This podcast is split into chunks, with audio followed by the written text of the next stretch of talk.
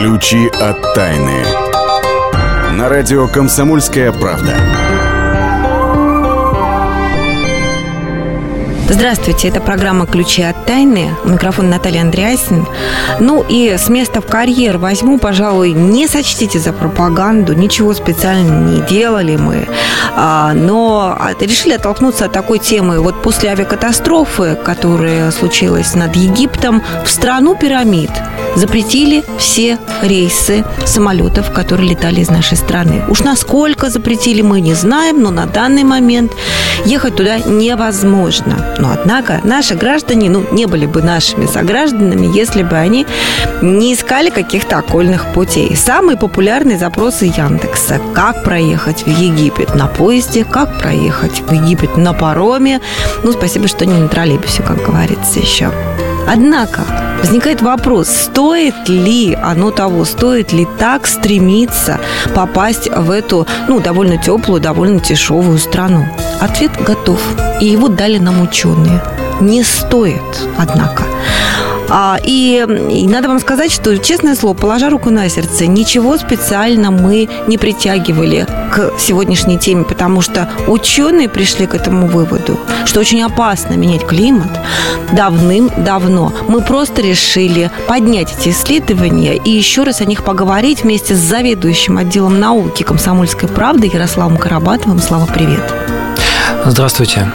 А, ну, действительно, мы можем сослаться тут на мнение профессора кардиологии, академика а, РАМН Анатолия Мартынова, который, в частности, утверждал, что любая поездка в страну с экстремальным климатом, а тем более поездка из зимы в лето, ну, что сейчас происходит что у нас, происходит, да? и на Новый год вот, сокращает жизнь. Вот даже так, ну, категорически. Даже так, да. Да, категорически. Ну, не так прямо, да, как у Анны Карениной, да, вот сокращает жизнь, но все-таки, да, то есть какие-то дни, недели, может быть, месяцы мы у нее отнимаем. С чем это связано? Да. А, он опирается вот на исследование, которое проводил э, Институт курортологии существовал такой в Советском Союзе. Угу. Исследование проводилось на основе обследования студентов, которые участвовали в движении, в стройотрядовском движении. Ну, вот э, те, кому за 40, э, они помнят, наверное, что, что это такое. Ну, и, может быть, те, кто помоложе немножко. Ну, вот, то есть это когда, да, студенты летом во время каникул отправлялись на стройки коммунизма, а стройки коммунизма, как правило, находились как раз в э, регионах с таким экстремальным климатом. То есть вот на стройотрядовцах, в общем-то, смотрели, а что будет с курортниками, если они поедут, бог знает куда. Угу. Так вот, выяснилось, выяснилось, оказывается, что а, ну, там есть около 20 параметров, которые, э, анализов, которые дают представление о том, что происходит с иммунной системой. Так вот, выяснилось, что... Которая попадает в какие-то да, непривычные ей Да, как она работает да? в, услов... в экстремальных условиях. Так вот, выяснилось, оказывается, что а, в несколько раз вот эти показатели а, эффективности работы иммунной системы садятся а, после возвращения из вот э, такой, такой командировки. Ну, условно говоря, то есть ты приезжаешь, ты здоров, да, все нормально, но через некоторое время ты подхватываешь ОРВИ, грипп или какую-то простуду непонятного происхождения, ну, казалось бы, на ровном наверное, месте. с этим связано, когда очень многие выпускники в наше время действительно, посмотри, даже наши коллеги с тобой, возвращаясь из отпуска из теплых стран, почему-то вдруг раз человек заболевает э, и уходит там на неделю, на две на больничные. Вот, видимо, это все история. Ну, действительно, пометили вот э, эффективность, э, как иммунитет вырабатывает вот там гормоны, там какие-то какие-то клетки и так далее, вот она падает в несколько раз. Но более того, ну, известно, что к длительным перелетам а, к другой местности а, организм а, приспосабливается где-то на протяжении 5-7 дней. Вот, поэтому, кстати, врачи говорят, что не имеет смысла ехать куда-то там на курорт лечиться, если эта путевка меньше там трех недель. Ну, признаемся честно, что ну, мало кто из нас э, едет э, в Крым, э, в Турцию, в тот же Египет на три недели. Это ну, правда. как правило, это неделя, 10 дней, ну, ну 2 недели да, максимум, да. да. Вот. За это время что происходит с организмом? То есть он прилетает, вы прилетаете, допустим, в Шарм-эль-Шейх. Неделя уходит на то, чтобы организм акклиматизировался, привык э, к, вот, к, к непривычным условиям. С учетом И, того, что сейчас да. за окном уже холода, а кое-где в нашей стране снег уже ну, лежит. В общем-то, да. Времени. То есть из, из э, минусов плюс. Вот. А потом, когда он только что, а может быть, еще не успел настроиться, мы тоже возвращаемся обратно, и э, иммунная система получает вот двойной, двойную порцию стресса. Это, в общем-то, не очень хорошо, говорят, говорят медики. Ну, опять же, они не говорят, что э, там поездка на курорт в жаркие страны значит, смертельно опасна для вашего здоровья. Нет, здоровый человек, ну, совершенно спокойно это перенесет и э, там, привезет только положительные эмоции. Но, но недаром же говорят, что нет здоровых людей, а есть люди недообследованные. Вот. И вот в таких случаях э, достаточно часто вот происходят э, вещи с организмом весьма неприятные, и это нужно тоже понимать. В том же исследовании я еще читала, что речь шла о каких-то клетках, которые у нас есть у каждого из нас, которые борются с потенциальными раковыми клетками. И если организм попадает в непривычные условия, то есть из холода в ужасающую жару, вот такую, ну не ужасающую, но непривычную жару, то эти клетки бороться практически перестают. Ну там даже не столько жара, сколько вот берут э, воздействие солнечных лучей. То есть, ну, в, условно говоря, в нашем климате, э, ну, солнце не так активно, мы реже загораем, а попадая в Египет, в Турцию, в любую жаркую страну, что мы делаем?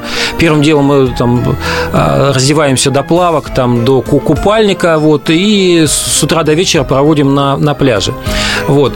Э, ну, этим, кстати, обусловлена разница э, в цвете кожи между там, африканцами и нами, да. Вот черный цвет кожи, он недаром черный, потому что вот именно такая структура, она помогает бороться с раком кожи. Люди со светлой кожей, которые приезжают угу. в такие условия, угу. вот для них огромное количество вот, вот атака, сол, атака солнечных лучей, атака ультрафиолета, она может спровоцировать раковые заболевания. Это, в общем-то, ну, не новость, об этом знают все, недаром вот рекомендуют мазаться всякими кремами и так далее. Поэтому я предлагаю всем подумать, все-таки еще раз много чего взвесить, послушать нашу вторую часть этой программы, в которой мы проедемся по местам силы, как обычно. А места силы мы посещаем в нашей родной стране.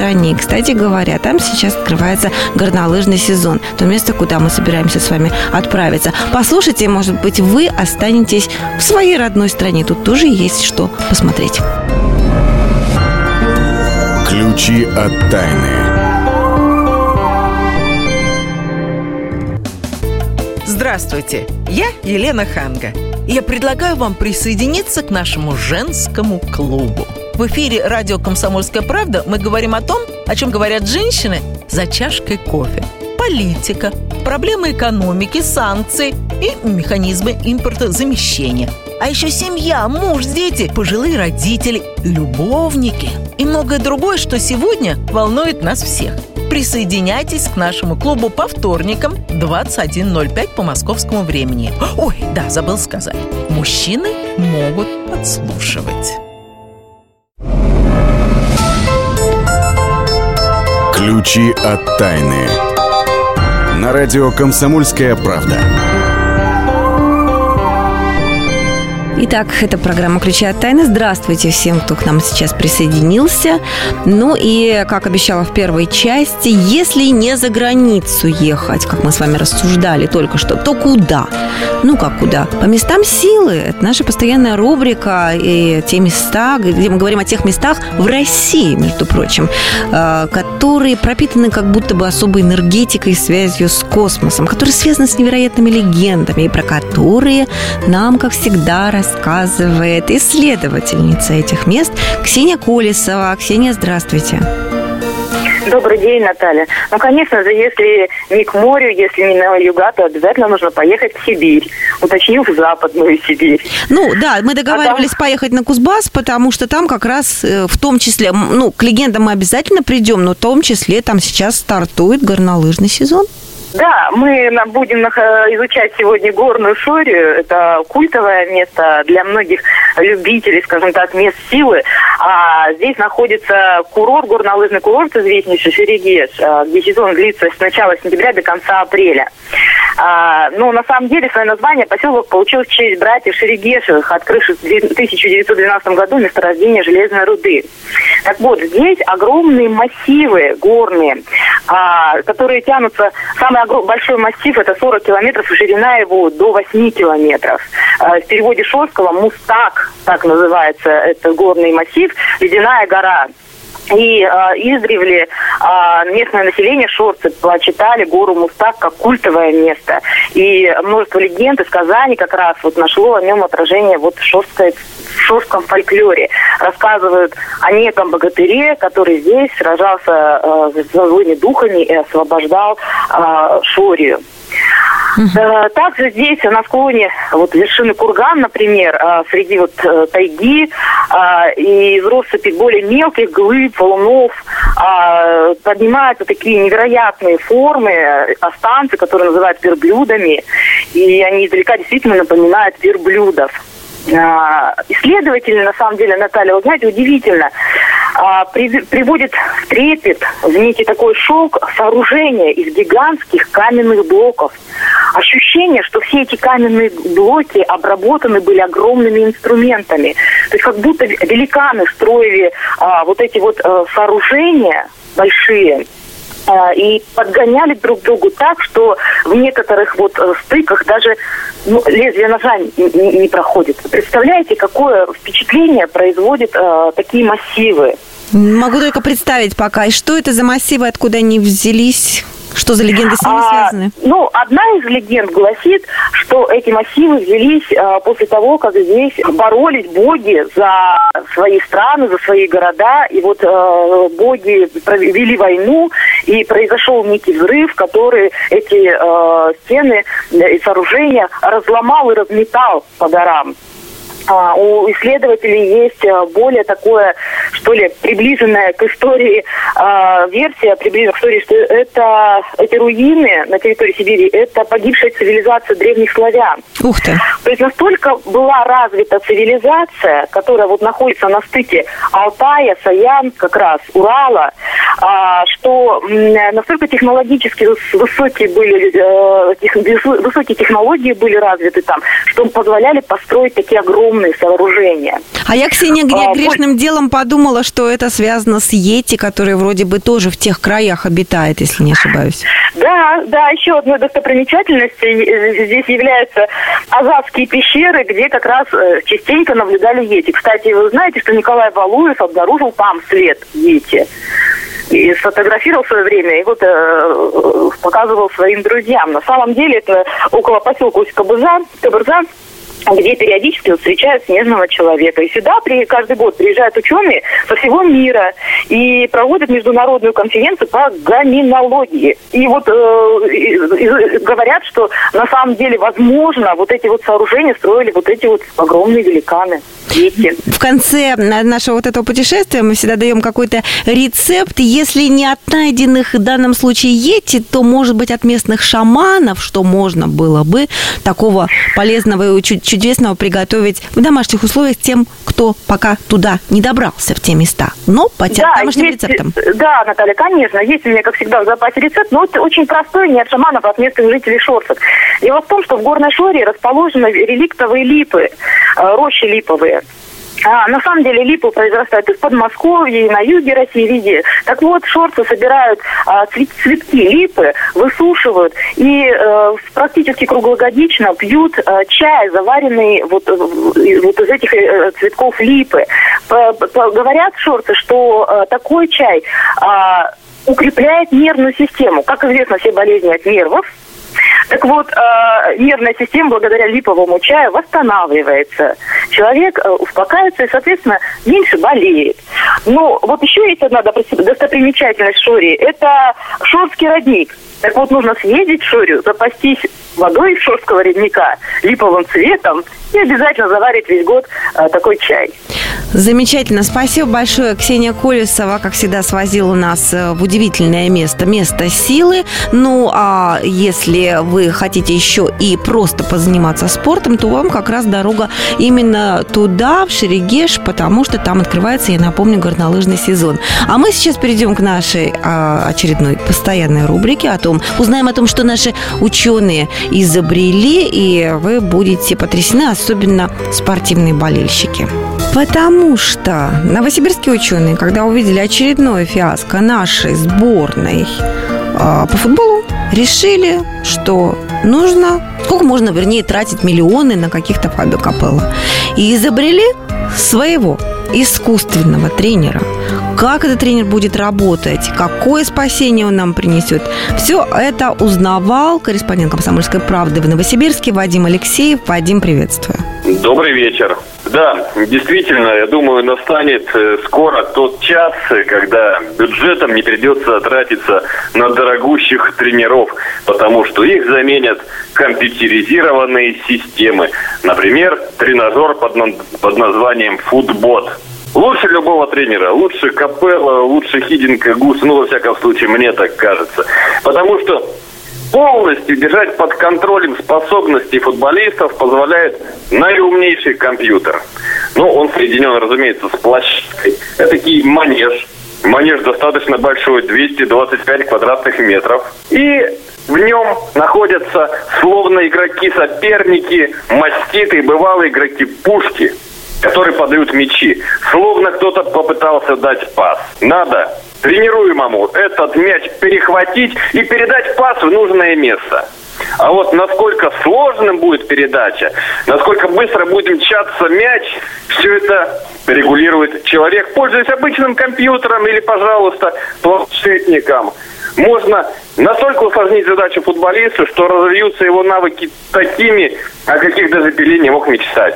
При этом разработчики, это Новосибирский академпарк, говорят, что 15 минут тренировки с таким компьютером-тренером заменяют неделю классических тренировок футболиста.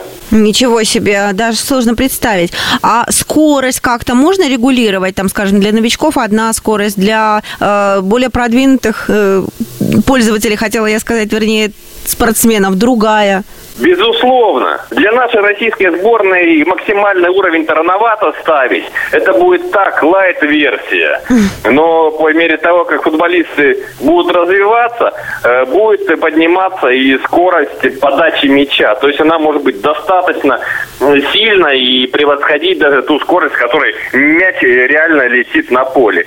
При этом все результаты, ловкость игроков, их умение отбивать мяч, точность их передач, она также фиксируется с помощью компьютера. И всегда можно посмотреть рейтинг и увидеть, так, Аршавин у нас сегодня немного сплоховал. А вот такой-то игрок, он вообще кривоногий. Его можно бросить, разорвать с ним контракт. То есть рейтинги полностью демонстрируются, отображаются на экране, и в соответствии с этими рейтингами можно принимать грамотные, в том числе и коммерческие решения. А эту всю крутость там можно где-то посмотреть, или пока это существует только на словах и в умах э, ваших академиков? Далеко не каждый на это может взглянуть. Но читатели сайта kp.ru всегда в приоритете, и вот они-то могут это счастье увидеть. Промо-ролик тренажера под названием «Футбот» можно увидеть на сайте «Комсомольской правды», забив в поисковике то самое название, которое я упомянул. Тренажер для футболистов «Футбот». Смотрите, наслаждайтесь, записывайтесь в сборные, побеждайте.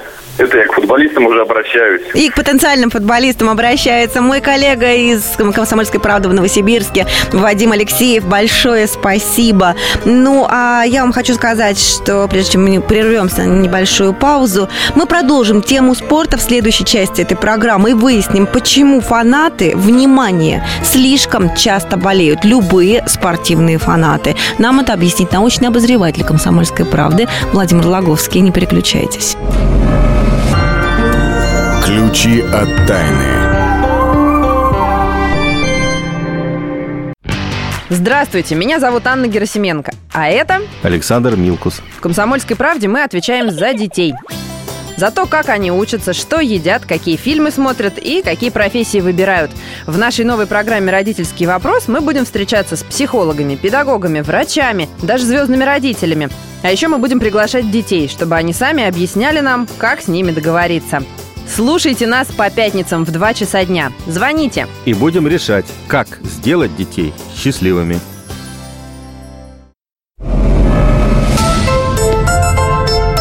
Ключи от тайны. На радио «Комсомольская правда».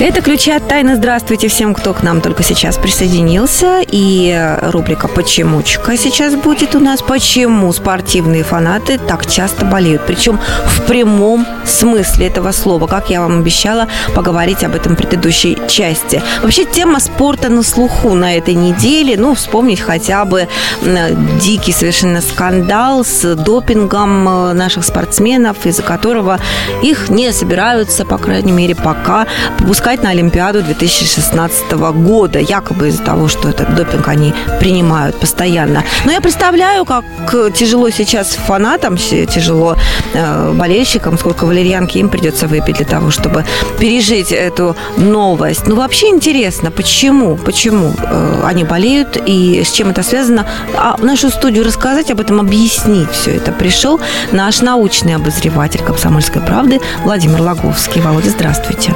Здравствуйте. Нет, Наташа, не представляешь ты до конца, как на самом деле страдают болельщики, а главное, от Ой. чего они страдают, и как ты правильно выразилась, болеют в прямом смысле этого слова. А это нам объяснил профессор Пьер Чиндон из Европейского института управления. А, своевременно, в общем-то, на, на носу у нас куча ответственных спортивных соревнований, э, на которые, естественно, придут и болельщики, будут смотреть по телевизору, что у нас чемпионат мира по хоккею, чемпионат мира по футболу грозит. Куча спортивных событий, естественно, полно, полно болельщиков. Так вот, чем же кумиры вот этих болельщиков, они же болеют за кого-то, правильно? Угу. Либо за команду, либо за конкретных каких-то э, спортсменов. Э, так вот, э, оказывается, что спортсмен либо команда, плохо выступившая в каких-то соревнованиях, она губит, по сути, болельщиков. Чем? Тем, что болельщики э, начинают, огорчившись, ну, кроме огорчения, возникает такой, опос, ну, как бы сказать, опосредованный вред за счет того, что болельщики, огорчившись, начинают э, свое горе заедать в буквальном, в буквальном смысле этого слова. Начинают ага. потреблять высококалорийную пищу. Поесть что-то калорийное. Вот ага. это вот прямое следствие э, слабого выступления той команды или тех спортсменов, за которые эти болельщики болельщики болеют. Вот это вот установил профессор Пьер Чандон из Европейского института управления. Он наблюдал у него были подопытные добровольцы, несколько сотен, э, которые болели за два футбольных, в течение двух футбольных сезонов. Он за ними наблюдал. Так. В результате вычислил, что в среднем за проигрышем следует 16% повышение количества и калорийности съеденного болельщиком. А это ведет к его ожирению, отдышке, диабету и сердечной недостаточности. Вот что он, прямая речь профессора. Дискомфорт, возникающий после неудачного выступления спортсменов, фанаты подсознательно пытаются компенсировать самым простым доступным способом – едой, которая способствует достижению более комфортного состояния говорит вот этот Челтун. Володь, мне кажется... болельщики переедают, и чем фанатичнее они, тем сильнее их защитная реакция. Мне кажется, ключевое слово здесь подсознательное, да, то есть вот когда человек отправляется, условно говоря, на матч, готовясь к тому, что все-таки его команда любимая может не только выиграть, но и проиграть, имеется в виду вот это вот наблюдение, потому что ведь мы много чего, наверное, делаем, не только болельщики, но и все люди. А, подсознательно, не отдавая себе в этом отчета. В этом смысле, опираясь на вот это подсознание, что можно посоветовать? Болеть, например, за девочек из синхронного плавания. Они, как правило, выигрывают, поэтому не способствуют ожирению тех, за, за кого болеют. Вы имеете в виду наша команда, да, она вот, вот да. выбрать какую-то сильную да, команду. Что же вы тогда предложите, простите, футбольным болельщикам, Володя? Как-то сдерживать себя и проявлять силу, силу воли. Потому что, вспомним про алкоголь, тут еще возникает особенность не только объесться, но и отпиться. И тоже в этом замешано подсознание. Вот это уже исследование, которое провели израильские ученые под руководством такой Сачи Эйндор – тоже несколько сотен человек смотрели, и они выясняли, от чего люди, собственно, пьют, пытались выяснить. Ага. Вообще люди. Вообще. Вообще. Уже от чего фанаты, люди да? пьют и становятся, некоторые допиваются до, до, в общем-то, до алкоголизма. Их вывод спорный, вывод, э, э, забегая вперед, скажу, на мой взгляд, спорный. Но каким-то образом вот эти израильские ученые установили, что человека э, заставляет выпивать особенно крепкие напитки, подсознательный страх перед смертью. Ой. Где-то в голове, вот у людей, вот он сконцентрирован этот страх. Он в сознании, то есть он не достает до твоего сознания, но держит тебя все время в напряжении. Опять, вот это подсознание держит тебя в напряжении, которое тебе хочется снять, ну, не конкретно тебе, а, а, а кому-то а, такому Хотя напряженному. Я, я, Володя, готова порыться в своем подсознании после этой программы. Снять вот это напряжение алкоголем. Угу. А, вот опять, под, как бы э, неосознанно прогнать вот это, вот это напряжение. А они считают, что напряжение возникает от подсознательного страха смерти. А у людей, которых страх смерти, наоборот, сознательный, то есть они думают, как бы мне, как бы мне не помереть, как бы мне прожить больше, они, наоборот, не пьют, потому что они начинают беречь, беречь свое здоровье. А, И точно, тут точно, точно. мы опять вспомним болельщиков у кажд... каждого болельщика, мозги каждого болельщика отягощены подсознательным страхом э, проигрыша своего кумира либо команды. К чему это ведет? А, а для болельщика это э, равносильно вот этому подобно. страху смерти обыкновенного угу. человека. К чему это ведет? К алкоголизму. А еще нам по телевизору, знаешь, э, вот эти какие-то сухарики все время предлагают и запить их пивом. Понимаешь? По телевизору. Купите сухарики, пиво запейте. Ну, теперь все стало на свои места. Я думаю, что абсолютно сознательно, нисколько не подсознательно, эта реклама будет проходить мимо нашего внимания, потому что вы объяснили все, как с этим бороться, что подсказывает нам подсознательное, а, как говорится, знаешь, значит вооружен. Благодаря... значит да, вооружен. Совершенно верно. Благодаря Проявляйте нашему силу воли научному и не давайте э, себя обожраться. Совершенно верно. Владимир Логовский, научный обозреватель «Комсомольской правды», давал нам советы. Большое спасибо. Сейчас послушаем нашу постоянную рубрику «Темные истории». На этот раз про человека-мотылька, про которого до сих пор ученые спорят, то ли это инопланетянин, то ли следствие страшного генетического эксперимента.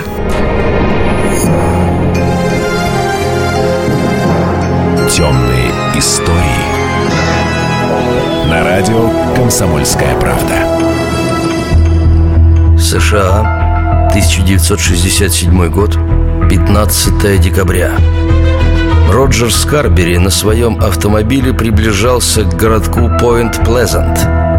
Внезапно супруга Скарбери начала истошно кричать и вцепилась Роджеру в руку. «Роджер, тормози! Тормози!» Продолжала вопить женщина Мистер Скарбери тоже испугался. Перед лобовым стеклом над машиной парило огромное крылатое существо С красными светящимися глазами. Водитель вдавил педаль газа в пол Помчался со скоростью полторы сотни километров в час. Крылатый монстр долгое время преследовал автомобиль, издавая противный писк, но затем исчез. Чуть позже в самом городке Пойнт-Плезант обрушился автомобильный мост через реку Огайо. Погибли 46 человек.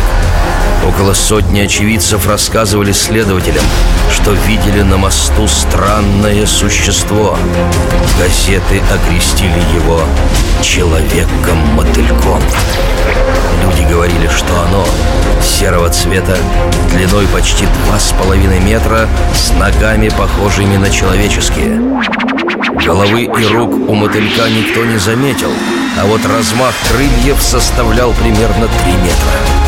Некоторые очевидцы утверждали, что человек-мотылек оказывал на них гипнотическое воздействие. Уфологи придерживаются своей версии о том, что это один из инопланетян, которые в то время посетили Землю с инспекционной поездкой. выдвигалась и гипотеза генетической ошибки во время какого-то засекреченного эксперимента. Существует объяснение, что в конце 60-х годов прошлого века в США проходили испытания нового оружия, которое вызвало у людей диковинные галлюцинации. Как бы то ни было, но американцы всерьез считают человека-мотылька предвестником беды. И не безосновательно. Многие, видевшие его, в том числе и миссис Скарбери, скоропостижно скончались вскоре после встречи с таинственным мотыльком. Темные истории. Ключи от тайны.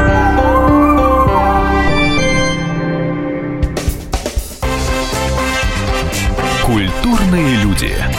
Ведущий Антон Арасланов – самый приятный человек в редакции. Он настолько располагает к себе, что ему не отказывают в интервью даже те, кто принципиально не общается с прессой. Друзья, я приглашаю вас поучаствовать в обсуждении самых разнообразных культурных тем. Мне будет очень приятно, а вам очень интересно. Айда Арасланов. Айда сущий интеллигент. Слушайте программу «Культурные люди» по понедельникам, средам и пятницам с 9 вечера. Не пропустите, а то не культурно как-то.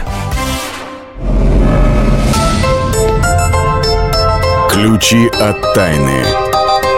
На радио «Комсомольская правда». Это «Ключи от тайны». Мы продолжаем. Это наш... э, Вышли уже на финишную, можно сказать, прямую. Несколько ключей к нескольким э, тайнам подобрали напоследок. А, Ну, знаете, сейчас вот, с вашего позволения, плохая новость, потом сразу же хорошая для компенсации. А, Раком, оказывается, заражаются все-таки. Американские ученые это выяснили, когда лечили 41-летнего жителя колумбийского города одного. Вот, э, мужчина к ним обратился, у него там был букет заболеваний на самом деле, ну, в этом букете обнаружились и, соответственно, раковые клетки, которые, как выяснилось, передались человеку от некоего ленточного червя, карликовый цепень он называется. Вот в таком ужасном, да, э, состоянии ученые это все констатировали, более того, признались честно, что как лечить рак от паразитов, передающийся, они понятия пока не имеют. Но пока они об этом раздумывают, и я надеюсь, что все это очень далеко и очень редко встречается, я перейду к другой оздоровительной новости. Но теперь она уже будет действительно оздоровительная, потому что ученые, только японские, выяснили, что на состояние здоровья очень хорошо влияют, ура, товарищи, поездки в общественном транспорте. А, значит, исследовали они а, нескольких жителей, не нескольких, 6 тысяч человек в возрасте от 49 до 54 лет. В течение трех лет за ними наблюдали, с 2012 по 2015 год. Вот только буквально закончили наблюдать. И часть этих людей, соответственно, ездили на автомобилях, а часть предпочитали общественный транспорт, ну и велосипеды. И выяснилось в итоге, вот за эти три года, что те, которые ездили на общественном транспорте или на великах, они, у них был снижен риск появления лишнего веса на 44%. Высокого кровяного давления риск был снижен на 27%. И появление диабета риск был снижен на 34%. Правда, все это при условии, если вы, если эти люди ездили а, более 20 минут. То есть, э, если вы хотите побороть свой потенциальный риск э, диабета или лишнего веса, больше 20 минут, товарищи, двигаться. Меньше не считается, не зачет будет. Слава. У меня Твоя новости очередь. из разряда вот знай наших, да, мы вот восторгаемся Стивом Джобсом, там корпорация Apple, которая разрабатывает что-то такое футуристическое, которое О, меняет да. нашу жизнь. А Да. вот оказывается, что два россиянина, а, э, двоюродные братья из Ижевска Иван Каблуков и Алексей Останин разработали мобильное приложение, а, за которым охотятся водители всего мира. Это вот не преувеличение, действительно, на самом деле оно так. Вот за последние два года а, около одного миллиона человек а, скачала эту программу на свои смартфоны, причем это вот Запад как раз, это продвинутая Америка, Англия, Германия, ну и, и мы тоже.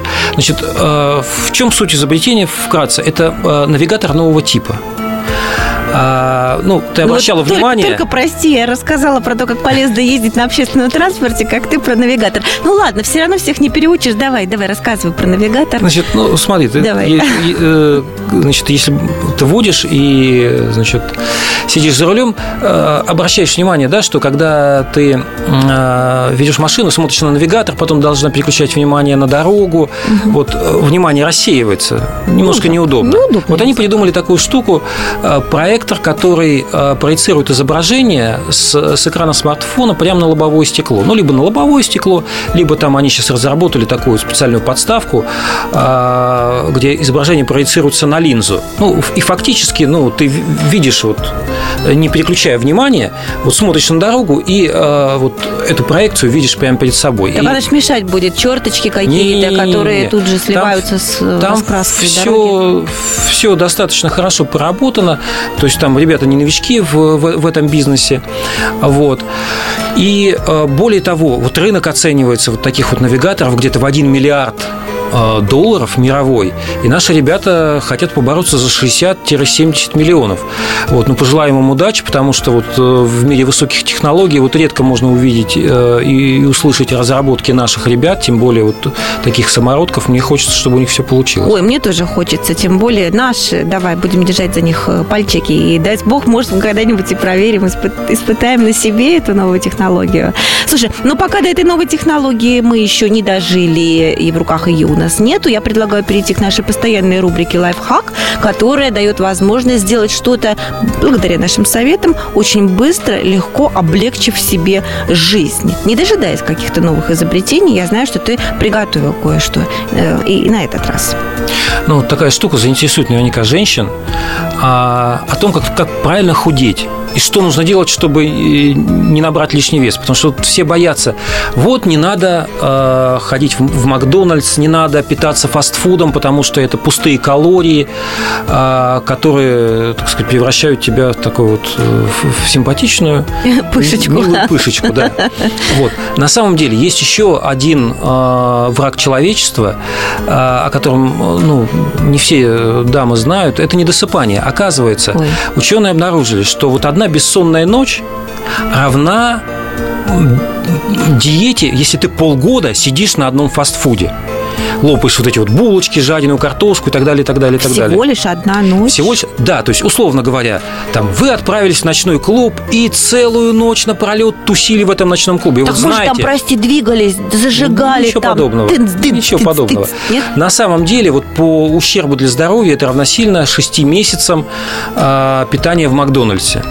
Значит, э, как ученые э, проверили? Ну, на собаках, да, спасибо собаке Павлова, но их, их дело живет и э, продолжается. В данном случае это разработка американских ученых из Лос-Анджелеса. Они тестировали э, вот э, программы для вот, вот эту вот идею они испытывали на собаках. Они э, об- э, выдвинули так- такое предположение, что если ты не спишь, то таким образом меняется, ну, снижается а, толерантность организма к глюкозе.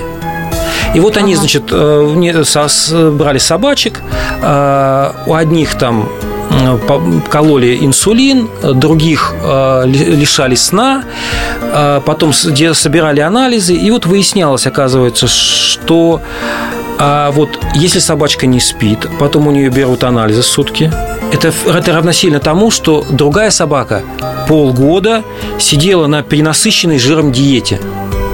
А, Оказывается, происходит сбой на уровне вот выработки э, гормона инсулина, и, по сути дела, вот мы превращаемся в э, вот людей, которые находятся на начальной стадии диабета.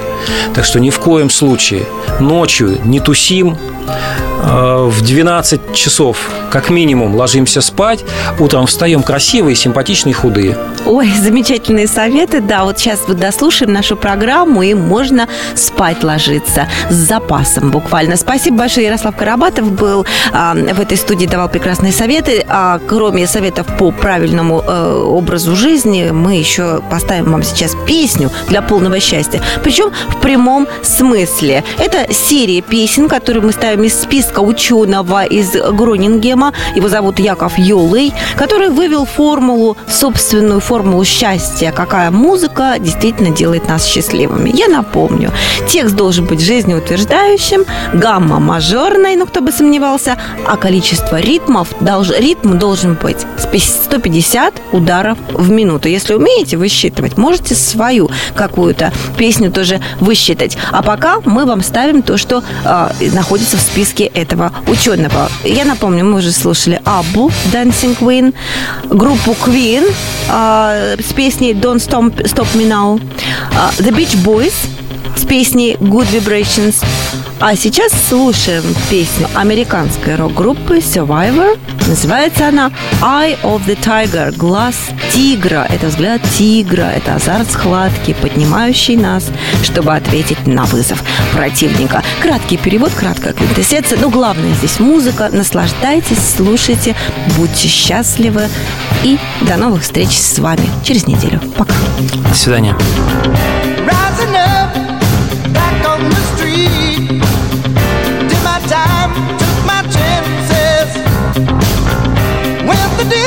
Now I'm back on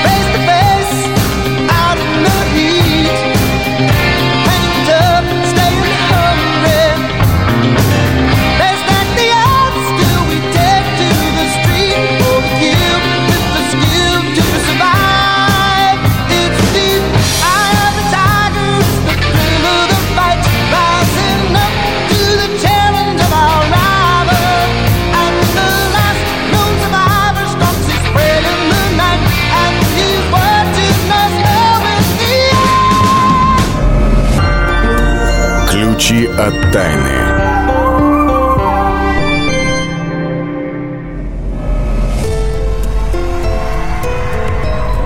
Ключи от тайны. Люди желают знать, что будет, но зачастую не знают того, что уже произошло.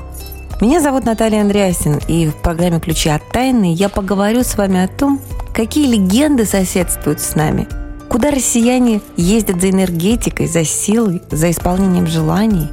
Какие таинственные открытия сделали ученые? И как эти открытия помогут жить в ближайшем будущем всем нам? У меня в руках ключи от тайны. И ни одной. Программу «Ключи от тайны» с Натальей Андреасен слушайте каждую пятницу в 22.05 по московскому времени.